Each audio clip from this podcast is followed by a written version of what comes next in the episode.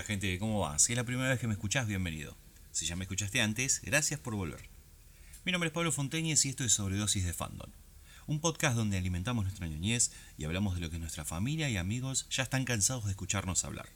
Cosas ñoñas como cine, series, cosas ñoñas como libros y cosas ñoñas como cómics.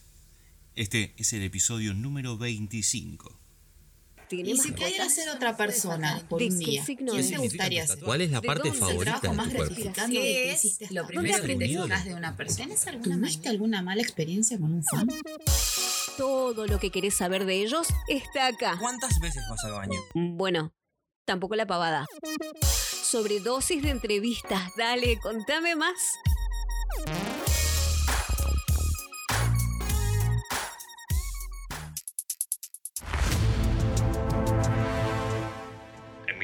1990, McFly viaja al lejano oeste en el estreno de Back to the Future 3. En Japón, conocían al padre de Goku en la batalla de Freezer. En los cómics, Thanos comenzaba su búsqueda de las gemas del infinito en The Thanos Quest. Y Tolkien publicaba La Guerra del Anillo. En Buenos Aires, un 25 de abril, nacía Lea Caballero. Es editor en el sello Purple Box, el cual fundó en el año 2013. También fue creador de series como Shonen y Mad Helm. Ha visto sus trabajos publicados por diversas editoriales del medio local. A su vez, es coordinador artístico en la editorial CB Comics, para la cual también dibuja Capitán Barato y escribe Miss Capi y Alto Voltaje. Complementa su actividad de historietista con la docencia y ha ofrecido charlas y talleres en Tecnópolis, la Feria del Libro Infantil y Juvenil, el Jardín Japonés y la Escuela Da Vinci, donde enseña historieta junto a Manuel Loza. Lea, bienvenido a Sobredosis de Fandom. Hola, ¿cómo va? Muchas gracias por la invitación. ¿Cuándo te diste cuenta que el dibujo era lo tuyo y que podías llegar a vivir de esto? Y te diría que desde muy chiquito, desde muy chiquito cuando empecé a mm, ver dibujitos en la tele, no sé, tenía 5 años y miraba a los X-Men en Fox, la serie de los 90, miraba a los Caballeros del Zodíaco, después un poquito más grande llegué a, a Dragon Ball. em, yo miraba eso en la tele, miraba los, los dibujitos de los cazafantasmas y, y decía para mí mismo quiero hacer dibujitos. En, el, en la escuela tenían historietas en la biblioteca, en el jardín, en esos lugares. Las, la- yo la- las devoraba, pero no las podía leer. Eh, era muy chico y todavía no sabía leer, pero me encantaban. Y después cuando aprendí a leer ya no hubo, no hubo escape. O sea, yo al principio pensaba, bueno, quiero, quiero hacer dibujitos, pero cuando llegué a conocer las historietas dije, no, no, no, dibujitos no. No, no dibujitos animados ni nada, quiero hacer historietas. Em, así que desde que tengo uso de razón que dibujo y desde que tengo uso de razón más o menos que dibujo historietas. Em, desde que no sabía escribir ya dibujaba historietas que no tenían diálogos y cuando, cuando aprendí a escribir ya era directamente todas fanfics o, o básicamente recrear lo que miraba en la tele. Batman, Pokémon, Dragon Ball, Los Caballeros, Digimon, todas esas cosas. Y después llegar a vivir de esto nunca. No es un pensamiento ni siquiera que lo tenga hoy. Yo mm, vivir, vivir, vivir. Vivo de la docencia, soy eh, docente, enseño dibujo, enseño a hacer historietas. Me parece que las historietas en la mayoría del mundo donde no, donde no es una industria, tipo industria tenés en Estados Unidos y se está cayendo a pedazos, en Japón, en, en pocas partes del, del globo, y en el resto del mundo medio como que pasa a ser eh, un arte más, como una expresión de arte más, que tiene sus consumidores, pero que no alcanza para que vos puedas trabajar y vivir de eso, lo que no quita ningún tipo de mérito en que vos quieras desarrollar ese tipo de arte, y bueno, nosotros lo encaramos por ese lado. Yo trabajo para, para, algunas, para algunos lugares. Este año estuve haciendo tintas para Boom Studios. Primer año que me tocó trabajar lo que se dice de manera profesional, pero uno está lejísimos de poder vivir de eso. Eh, sin embargo, me, me copa la idea de que puedo, me gano la vida eh, con cosas que tienen que ver con la historieta, con cosas que tienen que ver con, con dibujar. Eh, eso está buenísimo, con contar historias, pero, pero no haciendo historietas y publicando libros para vivir. ¿Estudiaste o sos autodidacta? Digamos que ambas. Fui a la escuela secundaria Fernando Fader, que es una escuela artística. Estudié publicidad ahí, pero los seis años que estuve se nos enseñaron todo tipo de técnicas de, dibujo, desde dibujo técnico, em, bueno, cómo pintar, teoría del color, un montón de cosas.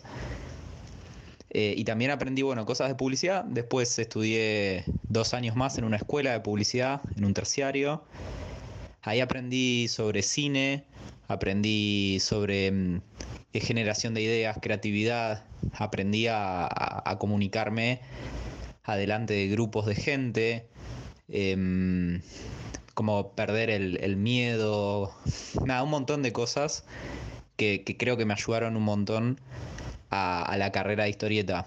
Y después estudié con, o, después, o, digamos en el medio de eso, estudié con Salvador Sanz un año en un taller de historieta barrial que era bastante, bastante ecléctico. Y después estudié otro año con Kike Alcatena en un taller de historieta que era más de realización de obra. O sea, vos llevas una obra y él te ayuda a desarrollarla. Eso fue hace bastante ya, 2009 y 2011 respectivamente. Y eso fue lo que yo considero mi, formación artística. No te podría decir que soy 100% autodidacta, tampoco te podría decir que estudié un montón para, para hacer eh, nada, historietas. Es como que desde que soy chico que hago eh, y que las hago por diversión toda mi vida, entonces ahí tenés una cuota de autodidacta bastante importante, pero después también cuando llegó el momento y era más grande estudié un poco. ¿Tenés algún dibujo que te haya marcado? Y mira, yo creo que lo que más me marcó es Dragon Ball, pero mm, hay, otras cosas, tipo, amo los cazafantasmas, el, el concepto de cazafantasmas, me encanta. Eh, las películas, los dibujitos, los amo. Eh, me encanta Pokémon, Digimon, esas cosas. Eh, pero de Dragon Ball particularmente lo que me gustó es que en esa época, cuando yo era pibe, recién, recién estaba empezando el boom de, todo el, manga y el anime fuerte acá en Argentina. Y de Dragon Ball era algo que superaba incluso el manga y el anime, o sea, vos no, tenías por qué eh, ser fanático de, lo que hoy se considera como la cultura geek o esas cosas y aún así te podía re gustar Dragon Ball. Entonces en, los kioscos de diario se publicaban un montón de revistas de información de Dragon Ball y mm, yo las compraba, o sea, me las compraba mi, mi abuela. Eh, y venían con notas contándote sobre, bueno, no sé, personajes, que, su historia, qué pasaba en los capítulos que todavía no habían llegado a la Argentina, y venían con historietas. Entonces, creo que eso es lo que, lo que te puedo decir que más me marcó, porque, ponele, yo podía leer ahí, podía aprender a, a contar historias, a cómo se contaban, a redactar y cuando dibujaba mis propias historietas las copiaba de ahí, pero las historietas que yo hacía venían, era como armaba una revistita y venía la revista con información, o sea, yo escribía también la, información de la revista y además con historietas. Entonces era básicamente como que esas cosas que yo leía y, compraba, eh, trataba de reproducirlas, o sea, yo jugaba a hacer mis propias revistas. Y fíjate que hoy en día tengo una editorial y, y hago historietas, o sea que básicamente terminé haciendo de grande lo que jugaba de chiquito. Entonces, creo que ahí está el digamos, la cuestión de, la respuesta, ¿no?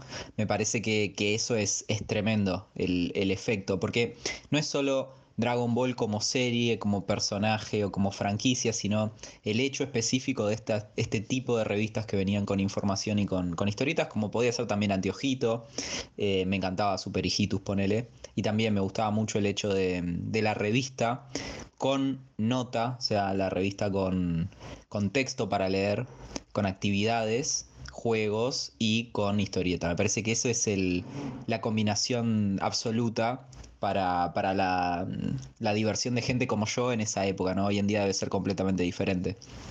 Pero, pero eso me, marcó muchísimo.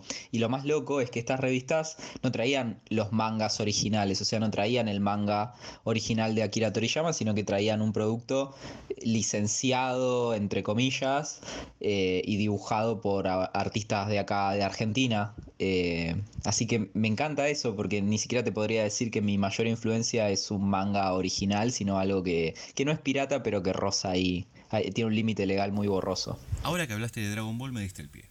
Tenés un canal en YouTube donde hablas el 90% de manga. Pero, ¿manga o cómic? Y a mí me gusta más el, más el manga.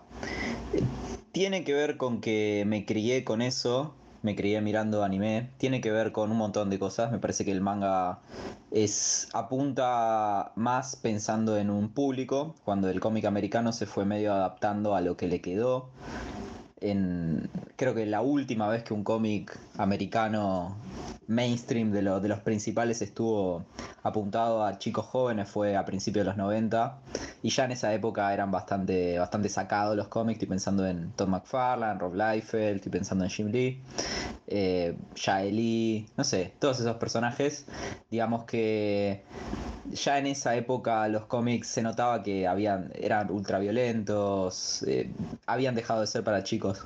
Y el manga tiene algo que es que plantea sus historias en cuanto a todo tipo de público. Entonces vos podés ser un nene y tener un manga que esté hecho para vos, podés ser adolescente y tener un manga que esté hecho para vos. Cuando digo un manga me refiero a tener cientos de mangas hechos para vos. Puedes ser, no sé, amo de casa y tener un manga que está hecho para vos, oficinista, jóvenes adultos. Tienen para todo tipo de personas, todo tipo de público.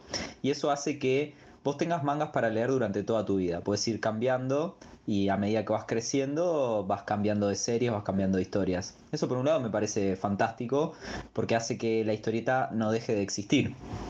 En Estados Unidos se deberían estar rompiéndose la cabeza para pensar cómo hago para tener nuevos lectores, cómo hago para que, además de los lectores que 30 y pico, 40 y pico, 50 años que tengo hace 30 años, seguir incluyendo nuevos, eh, nuevos jóvenes para, que sigan disfrutando y siga habiendo historietas. Bueno, en Japón ese problema no lo tienen. Pero creo que la principal razón por la cual me gusta el manga es que si bien es una... Mm, eh, a ver, es una industria eh, millonaria el manga, o sea, está muy lejos de ser algo independiente, es super mainstream. Sin embargo, se maneja mucho por el autor. O sea, un manga es la obra de un autor que tiene sus asistentes que lo ayudan a terminarla y tiene a su editor que lo guía y le va diciendo esto está bastante bien, esto está bastante mal, le tira alguna idea. Pero el manga no deja de ser una obra de autor. Eh, Caballero del Zodíaco es una obra que la escribió y la dibujó una sola persona. Dragon Ball es una historieta que la dibujó y la escribió una sola persona en su momento. Digamos, ambas hoy en día son franquicias. Pero te podría dar cientos de ejemplos de mangas que principalmente salieron de la cabeza de una sola persona y sin esa persona ese manga no funciona. El cómic americano tiene otras características tan buenísimas, tipo, si no hubiera sido porque los personajes, los dueños de los personajes son las empresas, no tendríamos eh, El Caballero Oscuro de Frank Miller, no tendríamos Sandman de, de Neil Gaiman porque bueno, son personajes que fueron creados por otros autores hace muchísimo tiempo y que, las empresas sean los dueños hacen que, bueno, un montón de diferentes voces y diferentes talentos puedan meter ahí sus, dos centavos y hacer de lo suyo, ¿no? Eh, eso también está buenísimo. Pero el manga te da esa sensación de continuidad, de que vos empezás leyendo una historia, la creó una misma persona y vas a, un día esa historia va a terminar, tarde o temprano va a terminar y va a ser una historia toda de principio a fin eh, creo que eso es lo que hace que hoy en día el, cómic americano pierda rotundamente al, lector joven eh, en cuanto al manga, ¿no? Me parece que lo que hace es que vos como lector novato que, que no sabe, no sabes por dónde empezar a leer Batman, no sabes por dónde empezar a leer Spider-Man. En cambio, One Piece hay una sola manera de empezar a leerlo, si es que querés hacerlo. Por el número 1, tomo 1, lo dibuja el mismo tipo que dibuja el tomo 60. Y lo dibuja el mismo tipo que va a dibujar el tomo 100, 200, no sé. Así que esa es la diferencia.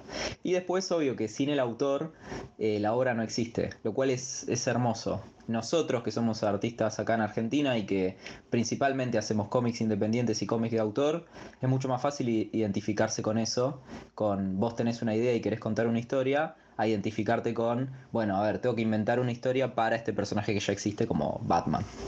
Y dibujarlo o, escribirlo como ellos quieren. Coincido totalmente con vos. Si bien soy consumidor habitual de ambos, tanto cómic como manga, a mí me tira más el cómic. Tu explicación engloba muy bien las diferencias entre uno y otro, pero ¿qué es el manga para vos?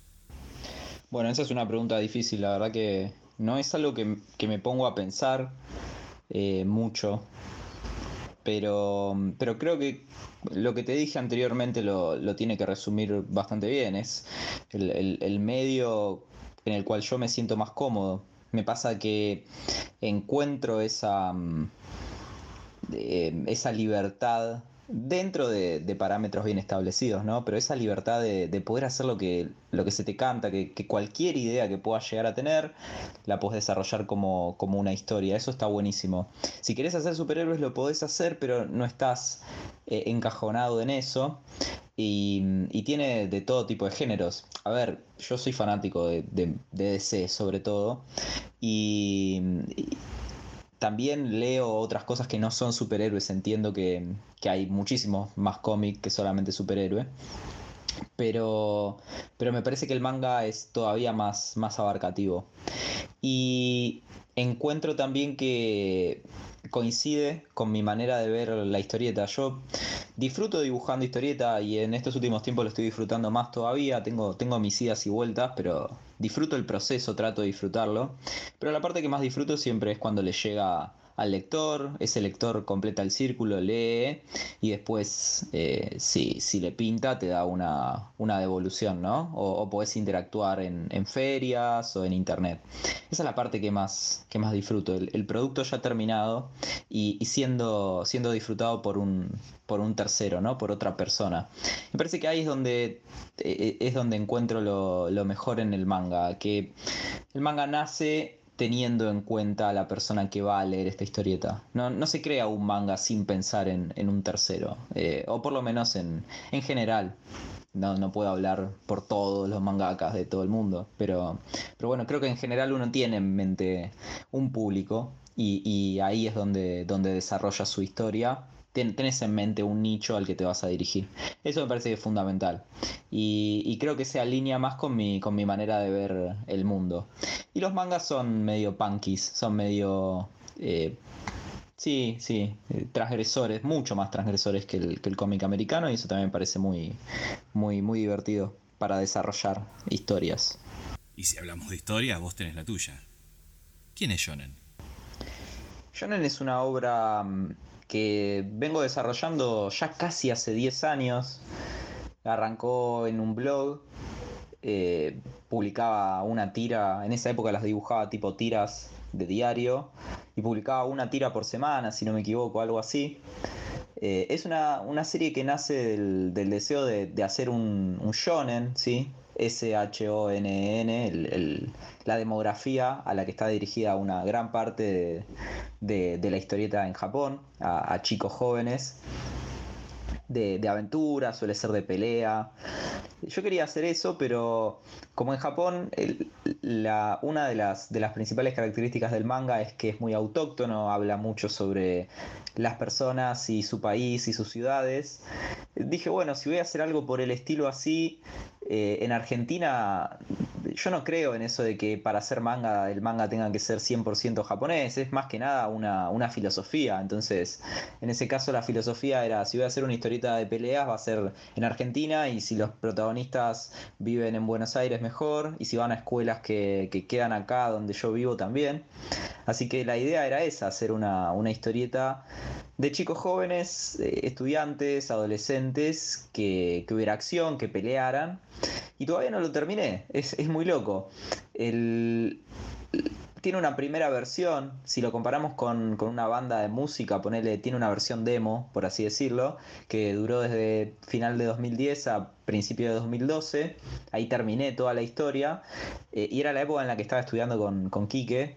La historia tiene muchos idas y venidas en cuanto al arte, tiene muchos puntos flojos, muchos puntos que estaban medio medio. Entonces la decisión cuando lo terminé fue de no publicarlo y de cajonearlo, o sea, algo que, que no tenía que salir. Decisión la cual mantengo 100% hoy en día y pienso que, si hubiera sacado eso hoy en día estaría muy arrepentido de haber sacado un, producto así, el libro físico, porque eso salió obviamente como fanzine, como publicación independiente. Me parece que estaba buenísimo para desarrollarme yo como, como autor, pero si ese libro hubiera salido impreso en una cantidad grande y hoy en día estuviera en, lugares de saldos y fuera tan malo, eh, la verdad es que me, me sentiría muy mal. Pero bueno, la rehice esa historia en el 2016, la, empecé a rehacer, estoy por terminar el tercer volumen, que es el último, y, ahora sí creo que, por lo menos ya, se, deja leer, ¿no? Eh, esto no responde la historia, perdón, no responde la pregunta, me refiero a qué es Shonen. Bueno, es la historia de un chico que se llama Newen, y que es medio como un pibe normal que, no sabe lo que quiere en la vida, es un adolescente, no le interesa mucho, como cualquier adolescente, ¿viste? Vos vas a la escuela porque te obligan y, estás, existís porque, porque existís eh, y te empezás a preguntar por qué, casualmente. Eh, sos muy joven para trabajar, sos muy joven para, buscarte un, futuro específicamente, eh, pero sos muy grande para jugar con, juguetes. Es como, estás en un momento de la vida que es medio una cagada eh, y que después recién cuando sos muy grande lo empezás a, ver con mejores ojos. Y está rodeado de un mundo que es diferente a él, o sea, sus amigos están en, una onda que es, hay clubes de pelea en la escuela, en, diferentes escuelas del, de la ciudad, y cada escuela tiene como su equipito de pelea, y su mejor amigo lo invita a formar parte de, una de estas reuniones donde, donde se desarrollan peleas, y él no quiere ir, pero, pero termina encontrando ahí eh, el motivo para eh, digamos, para encontrarle un poco más de sentido a su, a su existencia adolescente, ¿no? O sea, el chabón no sabe lo que quiere en la vida y de golpe va a una de esas, de esas fiestas que se organizan para, para hacer peleas entre los chicos y en una de esas fiestas conoce a, a una chica con la cual termina peleando, porque el chiste de esas fiestas es vos vas y tenés que pelear termina conociendo a esta piba, eh, termina peleando con ella. El pibe no sabe nada de lo que es pelear, o sea, no, tiene ni, ni, idea, es como si me pones a mí a pelear con alguien, no tengo ni idea. Y termina siempre cobrando, siempre, siempre termina lleno de, golpes, de moretones, perdiendo. Bueno, esta chica le gana eh, y le roba como premio de, de victoria a su gorro favorito, eh, que siempre tiene puesto el personaje, es un gorrito negro. Y a partir de ahí medio como que lo uso como McGuffin, el, gorro, para que él trate de recuperarlo y a la vez volver a estar en contacto con esta piba que conoció ahí en la, en la fiesta. Y se empiezan a, enredar, no, no mm, en cuanto a romance, porque no va por ahí la historia, eh, en esa parte no, no, va por ahí, sino que se empiezan a enredar en, conflictos, en peleas con otros personajes, gente con la que no se lleva bien y cosas así. Y medio como que a través de, de esa de entrar en ese medio submundo de las peleas callejeras va encontrando una razón de, ser él, ¿no? Porque arranca la historia siendo un pibe medio como, como los pibes de los 90, ¿viste? la generación del whatever, lo que sea medio cínicos, medio así. Y, bueno, termina encontrando como una, una, manera de ser y una manera de conocerse a sí mismo a través de las peleas. Yo soy muy fanático del Club de la Pelea y en, un cierto punto, eh, en un principio el, mensaje del Club de la Pelea era medio ese, cuando arranca la, la peli y el libro y después se, se torna completamente distinto. Pero a mí me gustó la idea de encontrarse a uno mismo eh, en, algo, ¿no? Soy fanático de los mangas de deportes, me gusta mucho el, manga de género deportivo y siempre cuentan historias de, gente que por ahí está medio perdida en la vida y que termina encontrándose practicando un deporte y perfeccionándose. Bueno, la idea de esta historia es, es esa, pero en vez de ser un deporte federado o un deporte sancionado por alguna federación, es como, no, peleas callejeras y más, más bien ilegal. Es divertido. Eh, me parece que, el, que con el volumen 3 estoy por llegar a, terminar de dar ese mensaje o, cerrar ese punto eh, que me parece que es algo copado. Es un manga escrito como cómic, ¿podemos decirle híbrido? Hablando en formato de impresión, claro. Y digamos que un poco sí, pero porque nosotros acá no podemos trabajar de la misma manera que trabaja un mangaka. Los mangakas publican ya sea de manera semanal o mensual y a la larga terminan acumulando obra muy larga y de, y de volumen de páginas muy grande. Y vos fíjate, te estoy hablando de una historieta que la empecé en 2016, estamos en 2020 y tendrá, no sé, si llega a 200 y algo de páginas es mucho, 200 eh, y pico va a tener. Entonces imagínate, 200 páginas, un mangaka las hace en 4 meses. Así que ya desde, desde ese lado, desde lo logístico, hay que pensarla de manera diferente la historia.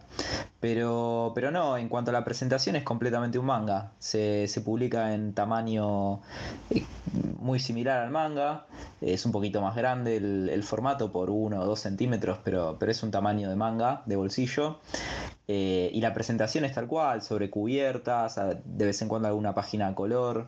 Eh, así que no, no, desde ese lado no. Pero tiene sus influencias de cómic porque a mí, por suerte, me gustan. Tengo, tengo gusto que no es súper amplio, pero es un poco amplio como para tener en la biblioteca, no sé, Caballero Blanco, eh, el, no sé, Akira, Slam Dunk, Astro Boy, eh, cosas, cosas diferentes. Y eso hace como una mixtura que después sí o sí se refleja en, la historieta. Digo, me encanta John Romita, Junior. Eh, me gustan autores que, que quizás en su vida habrán leído mucho manga, más allá de, de qué sé yo, Lobo Solitario y Cachorro. Pero, pero bueno, esas cosas se terminan reflejando un poco en, la obra. Pero, pero no, tiene tanto que ver con, algo buscado, sino con, algo que termina pasando. Es depende de lo que ande leyendo en el momento. La obra que estoy desarrollando ahora, por ejemplo, tiene mucha influencia de Pokémon, de Digimon, que son franquicias netamente de japonesas, pero le estoy metiendo una onda a propósito de cómic americano de los 90 porque me copa mucho esa, época bien grasa de, las historietas. Eh, y, bueno, eh, ahí sí es completamente a propósito. Pero para, para cerrar ese punto, te digo que el cómic japonés, digamos, el manga, en toda su historia desde el principio está influenciado por, por el cómic yankee ya desde la época de la Segunda Guerra, cuando termina la Segunda Guerra y los soldados yanquis ocupan Japón, eh, los soldados empiezan a llevar todo tipo de historietas allá de, Estados Unidos y los mangakas empiezan a mamar de ahí. Eh, el mismo Samu Tezuka, el creador de Astro Boy, lo menciona muchísimas veces en sus, en sus autobiografías. Y en los 90, por ejemplo, el, los superhéroes hipermusculosos y, ese tipo de historias hiperviolentas recontra influenciaron en el, en el cómic japonés. Eh, los ejemplos están a la vista, mangas como Trigun, mangas como Samurai X, Rurouni Kenshin, eh, incluso Evangelion. Se nota la influencia, los estilos de dibujo de los cuerpos, de los personajes tanto femeninos como masculinos. Podría estar todo el día mencionándotelos. Y hoy en día ni hablar. Tenés uno de los cómics japoneses más famosos, es One Punch Man, My Hero Academia, que si no fuera por los 10 años de Marvel en el cine, no existirían.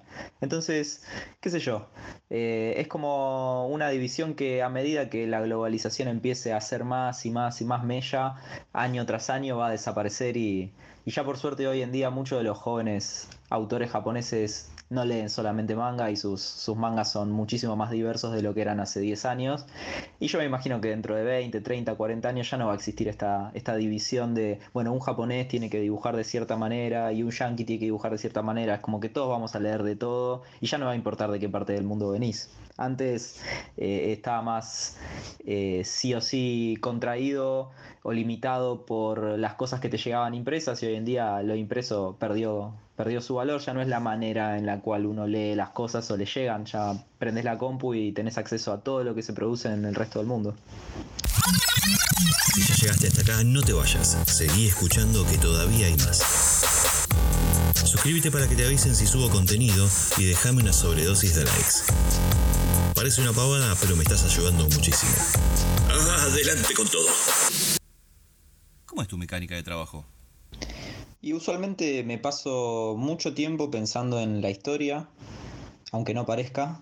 Eh, trato de que haya un concepto eh, alrededor del cual se desarrolle la historia. O sea, tiene que tener algo para decir la historia, tiene que ser algo, eh, un, no sé si un mensaje sería la palabra correcta, pero eh, tiene que haber algo atrás de, esa historia para decir, si no, no me interesa contarla. Y eso puede durar el tiempo que dure. No, no, no estoy hablando de escritura, sino de, desarrollo de, la idea. Hay historias que las estoy desarrollando hace años y hay otras que por ahí salen más naturalmente. Si es una historia corta, por ahí se me ocurre de la nada, la escribo y al poco tiempo ya está, ya está realizada. Pero, pero hay historias que no, que, llevan mucho tiempo. Es medio, medio cansador en cierto punto, pero bueno, es, es mi método. Una vez que tengo más o menos las ideas básicas, el concepto básico, cómo va a terminar, eso es bastante fundamental. Cómo, cómo va a terminar, porque vos puedes no saber el método de cómo vas a llegar a un lugar, pero tenés que saber a dónde querés ir. Y, me parece que eso es fundamental. Entonces una vez que tengo eso, voy pensando en los personajes, en el medio, eh, algunos los diseño, otros por ahí salen improvisados en la página, pero la mayoría los diseño. Y, después trato de hacer los storyboards, o sea, escribo un poco de la historia a, grandes rasgos, como un plot que puede llegar a tener 3, 4, 5 carillas de, hoja de impresora. Escribo, suelo escribir a mano. Y después de eso eh, hago los storyboards. No hago el storyboard de la historia completa, de la novela gráfica completa, no lo hago entero, pero hago unas buenas 40, 50 páginas de storyboard. Cosa de que cuando tenga que dibujar las páginas en su formato final, tenga una guía por dónde ir y no me pierda.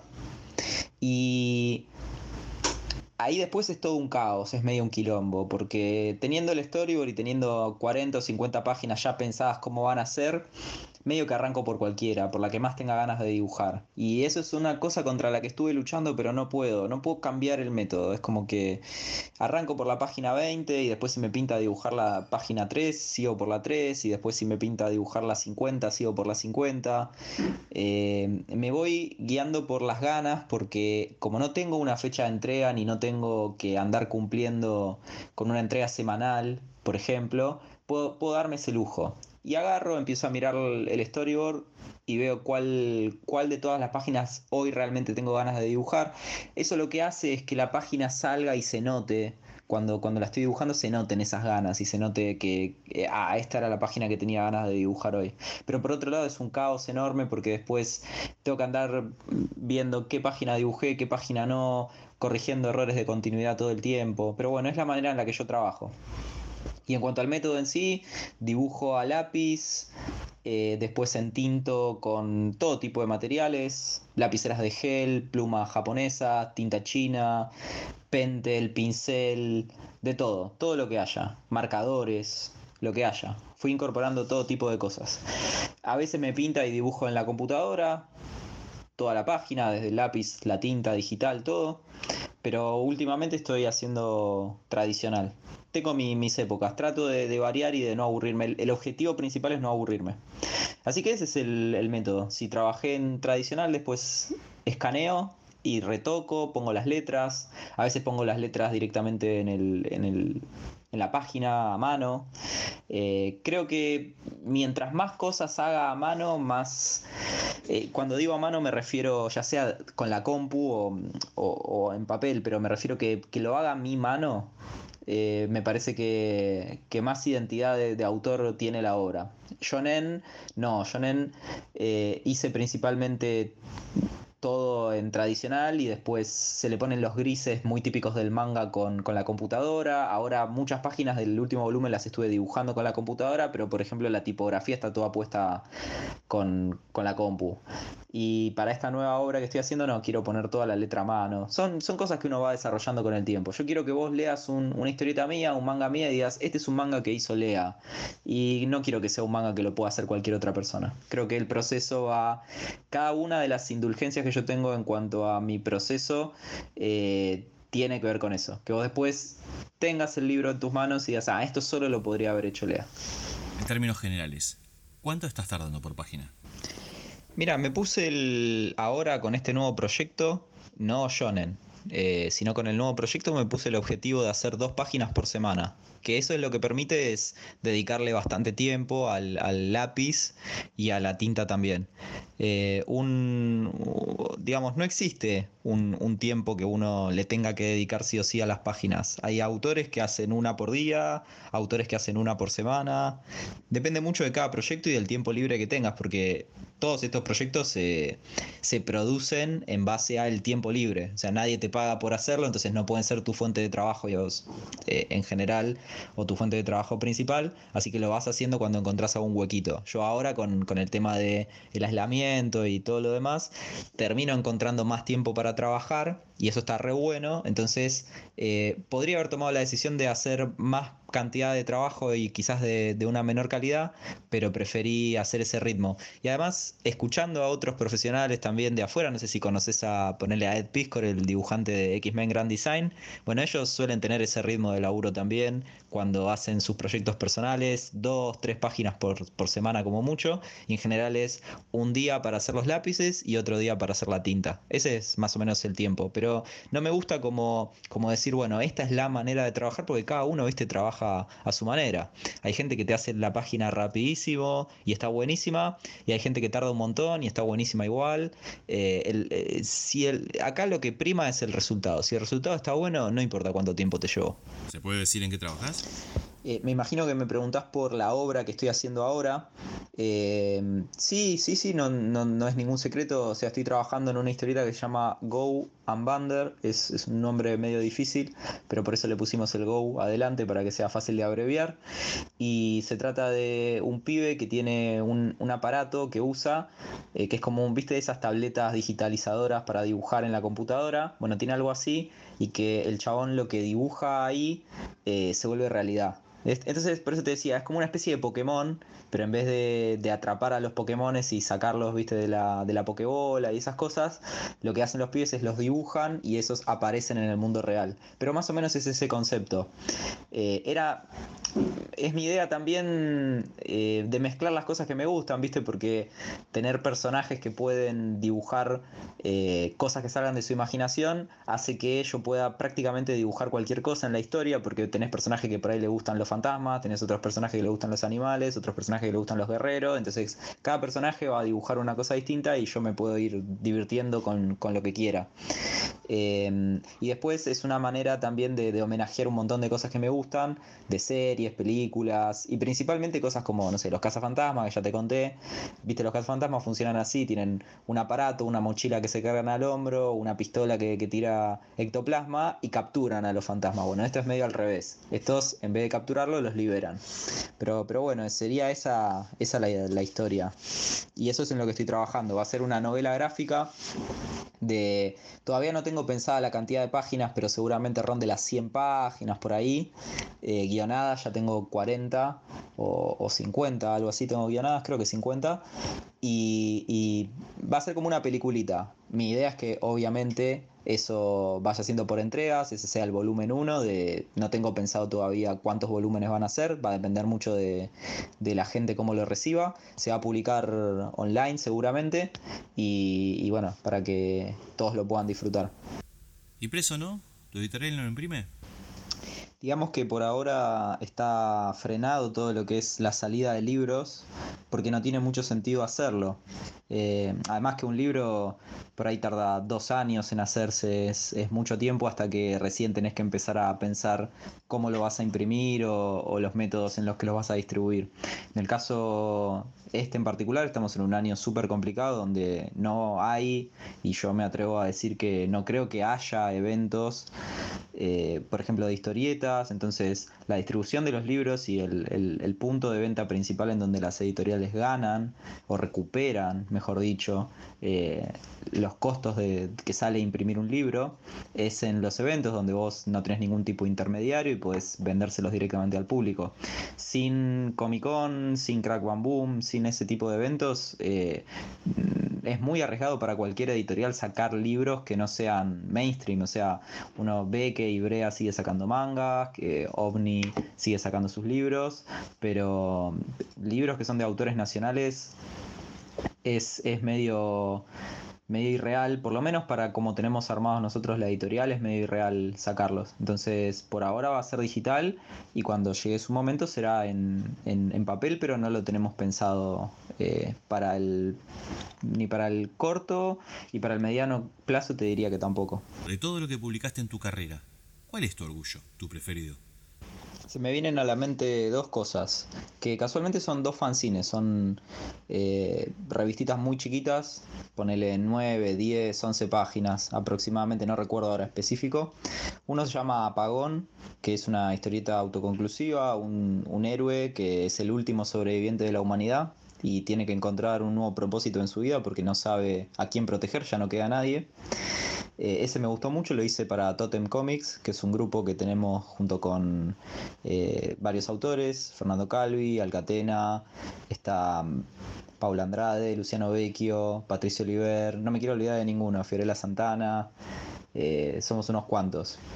Y mm, después otra historieta que se llama mm, Chester Boy, y esa también la hice para una antología que la publicó Gutter Litter, la editorial de Paula Andrade, y después la saqué como, como fanzine por, por Purple. La historia de un sheriff, una especie de policía en un, en un desierto, que es, es, un, es un cowboy, pero en vez de ser eh, con caballos y en el, en el pasado, en el Far West, es eh, como en una especie de presente barra futuro cercano distópico, en donde corren con autos, camiones, algo medio a lo, a lo Mad Max, pero mezclado posta con la, eh, digamos, con la estética cowboy. Y ese también es sobre carreras de autos, básicamente, eh, y, me gusta mucho. Son dos trabajos que ya son viejos, pero técnicamente se sostienen. Eh, apagón sobre todo desde el guion, el dibujo ya quedó medio viejito, y Chester de los dos lados, tanto dibujo como, como guion, son de las pocas cosas que las miro hoy en día, sobre todo Chester, la miro y digo, esto lo dibujé hace muchos años, pero no lo quiero tirar a la basura, lo cual es para un dibujante es muy importante, muy, y poca obra se sostiene a lo largo del tiempo. Así que esas dos serían. ¿Te animás a decir uno que no te guste? Digamos que uno le tiene cariño a todo lo que hizo. Em, y ya hace mucho tiempo que vengo haciendo cosas, así que no me acuerdo de absolutamente todo lo que hice. Pero, pero no tengo uno específico que te diga, uy, esto no lo puedo ni ver. Em, tengo alguno que otro que hice cuando tenía, no sé, 19 años, ponele, algo así. Y mm, que por ahí fueron para el, para el mercado de afuera, para particulares, o sea, una persona que me contactó por mail y me dijo, che, quiero hacer esta historia, qué sé yo. Y en general, algún que otro laburo que habré hecho alrededor de esa época, en mis, mis 20 años, por ahí, eh, gente con la cual por ahí no quería, no quería trabajar eh, porque el guion no estaba muy bueno o algo, pero, pero no son laburos que estén publicados, ni laburos que se consigan en internet, ni nada, así que no tiene mucho sentido nombrarlos. La única persona que los conoce soy yo. Pero, pero sí debo tener alguno que otro que por ahí no me interesaría haber publicado en ningún lado porque los hice cuando todavía era muy, muy chico. Dentro de lo que es tu trayectoria, ¿qué te queda en el tintero? ¿Te gustaría dibujar algo que todavía no hiciste? De todo, de todo. Em, yo veo mi carrera recién ahora como que está empezando. Así que te digo que de todo. Si te tengo que, te tengo que mencionar, a ver, objetivos claros que yo tenga. Quiero sacar más novelas gráficas, más historietas. Quiero hacer unas cuantas historias que sean diferentes, con diferentes personajes. Estaría buenísimo hacer una por año, pero no sé. Eh, también me rijo mucho de vuelta por la respuesta del público, así que si la próxima historia que hago le va a lo que yo considero bien, que es que la gente la lea y le cope, por ahí la sigo y no hago nada más excepto eso, así que no sé. Eh, y otra cosa que me gustaría hacer en algún momento, que ya son más eh, objetivos difíciles, pero en algún momento quizás publicar algo que salga de manera impresa en Japón estaría bueno, ya sea por una editorial independiente, por ganar un concurso, por lo que sea, es posible, pero no como un objetivo de trabajar ahí ni nada por el estilo, algo que una vez salga en algún libro, en alguna revista, creo que eso es suficiente para mí. Eh, y lo mismo en Estados Unidos me gustaría que algún ya sea capítulo de alguna serie, de alguna cosa o de alguna, alguna de mis cosas personales, lo que sea, salga impreso allá y sea yo el artista que hace los dibujos, porque hasta ahora ya he publicado como entintador y como asistente, pero me gustaría eso, un objetivo de, de, publicar algo así de esa manera. Lo mismo me encantaría ya sea en, en, Francia o en Italia, en mercados en donde las historietas la lea mucha gente. eso, eso me copa. Y también en otros países en donde quizás no, no, no se me ocurren ahora, pero en cualquier lugar está bien, ¿sí? Cualquier lugar además de, Argentina. Un objetivo lindo sería también de que eh, acá mismo eh, poder tener un público y que le interese leer mis historietas porque las hago yo. Eso también me, me, gustaría. Pero, mm, pero nada, es como, son, son cosas que eh, no las veo como objetivos principales, pueden pasar, pueden no pasar, está todo bien. Lo más lindo de todo es seguir haciendo historietas todo el tiempo que, pueda, todas las ideas que tenga poder hacerlas y nunca tener que estar pensando en, uh, esto no lo puedo hacer. Creo que eso es, es lo, lo mejor. Esta pregunta fue bautizada como Dime qué miras o lees y te diré quién eres. Acá intento que la gente te pueda conocer un poco más en base a tus gustos en cuanto a estas cuatro cosas. Así que recomendanos una película, una serie, un libro y un cómic. Esta es difícil, pero voy a tratar de hacer todo lo posible para atenerme a la consigna y responderte solo una de cada, de cada cosa. Eh, película En la boca del miedo de John Carpenter, In the Mouth of Madness, se llama en inglés. Eh, una serie, Dragon Ball, un anime, Dragon Ball, es la serie más, más hermosa del mundo. No es la mejor, pero es la que más me gusta a mí. Em, un libro, el manga en teoría y práctica de Hirohiko Araki, el creador de Jojo Bizarre Adventure. Es un libro que trata sobre ser mangaka y, bueno, cómo él eh, llevó a cabo su carrera y consejos para ser mangaka. Está muy bueno. Y después eh, un cómic te voy a recomendar un manga que es Yu Yu Hakusho de Yoshihiro Togashi, el creador también de Hunter x Hunter. Es uno de los mejores mangas, uno de mis favoritos sin duda y uno de los mejores mangas de la historia a mi entender. Eh, bueno, y ahora te rompo un poco la regla y te digo que sí o sí tenés que leer Akira, sí o sí. Y que en película también está buena El Caballero de la Noche de Christopher Nolan, la de Batman. ¿Qué consejo te hubiera gustado recibir en tus comienzos si no recibiste? ¿Qué le dirías a la gente que quiere vivir del dibujo? Bueno, primero y principal, que primero se plantee realmente si quiere vivir del dibujo. Me parece que es un mensaje sano para darle a la gente, sobre todo en esta época en la cual muchos de nosotros vivimos de otra cosa y nos dedicamos al dibujo como lo que hacemos en nuestro tiempo libre. En general, dedicarse a dibujar eh, es algo que dependiendo del tipo de persona que seas, te puede traer o mucha satisfacción o mucha frustración. Te doy un ejemplo. En mi caso, a mí no me gusta dibujar cualquier cosa. Soy dibujante de historietas y bastante específico. Me gusta dibujar las historias que yo mismo creo tengo mis excepciones, de vez en cuando dibujo historias de otras personas y de vez en cuando trabajo, por ejemplo, como entintador, pero lo que a mí me motiva para levantarme todas las mañanas es dibujar mis propias historias. El marco que encontré para poder hacerlo es teniendo mi trabajo eh, part-time, que, bueno, por casualidad de la vida está conectado con enseñar dibujo, pero, pero no tiene que ver con dibujar historietas. Y eso me deja mi tiempo libre para poder hacer las historietas que yo quiero. Vas a encontrar gente que es feliz simplemente dibujando, no importa qué. A esa gente le diría, bueno, dedica todo tu, todo tu tiempo libre a mejorar, practicar dibujo y, apenas puedas empezar a mandar tu trabajo eh, a editoriales o, mejor consejo aún, mostrar mucho tu trabajo en las redes sociales construite un público. Trata de poner eh, tu trabajo adelante de la mayor cantidad de ojos posibles. ¿sí? Eso es fundamental. Si la gente ve tu trabajo y le gusta, tarde o temprano va a aparecer un editor que quiera mostrarte, que quiera, perdón, publicar tu, tu, trabajo O vos le vas a poder llevar tu trabajo a un editor y le vas a decir, mira, yo ya tengo un público que, me sigue, quiero eh, editar mis historietas, por ejemplo. Eh, o mis ilustraciones, mis dibujos. Eso si no te molesta dibujar cualquier cosa. Eh, y si te gusta, si sos más específico como yo, sos más, más hincha pelotas, lo mejor es tener otro trabajo que te banque el, vicio de dibujar lo que, lo que vos quieras. ¿Se puede vivir de dibujar lo que vos quieras? Hay autores que lo hacen, es difícil, se puede lograr, pero lleva muchos años de conseguir un público y una estabilidad económica. Entonces, por eso lo que sí el consejo número uno que le daría eh, a cualquiera es no esperes vivir del dibujo de una. Puede llevar 10 años o más. Así que tené un plan B. ¿sí? Eso es fundamental y la mayoría de los dibujantes te van a decir lo mismo. Eh, y después, una cosa que es muy importante es eso, saber si vos querés eh, que el dibujo te mantenga, si lo tomás como algo muy en serio que no podrías hacer de otra manera, o si simplemente lo querés por esparcimiento. No por no querer vivir de dibujar, tenés que dejar de dibujar. Me parece que eso es, es fundamental. Creo que ahí dije un montón de cosas.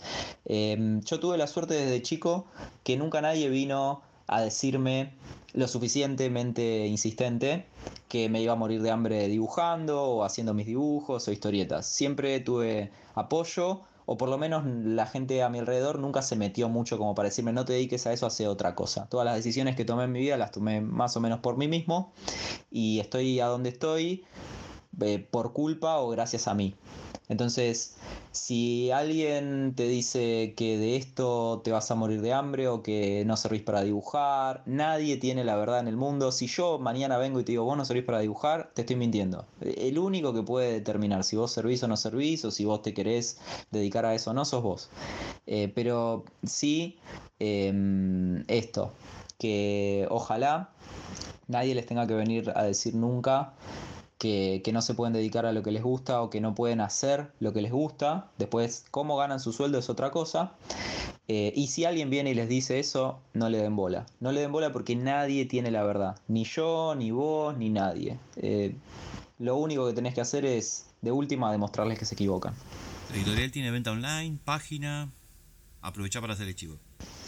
No hacemos venta online, pero sí podés pedir nuestros libros eh, en comiquerías, se consiguen en la mayoría de las librerías y comiquerías que vendan historietas, se los puedes pedir. Eh, la editorial se llama Purple Books y nos puedes encontrar de esa manera, eh, pidiéndole a tu, a tu comiquería amiga. Lea, ha sido un enorme placer haber podido realizarte esta entrevista. Te agradezco muchísimo que te hicieras un momento para brindar tus palabras. No, de nada, el agradecido soy yo. Y bueno, esperemos eh, repetir en algún momento, si así te parece. Y les mando un saludo a la gente que, que escucha y espero no haberlos aburrido y ni haber dicho muchas pavadas. Nos vemos. Soy de fandom.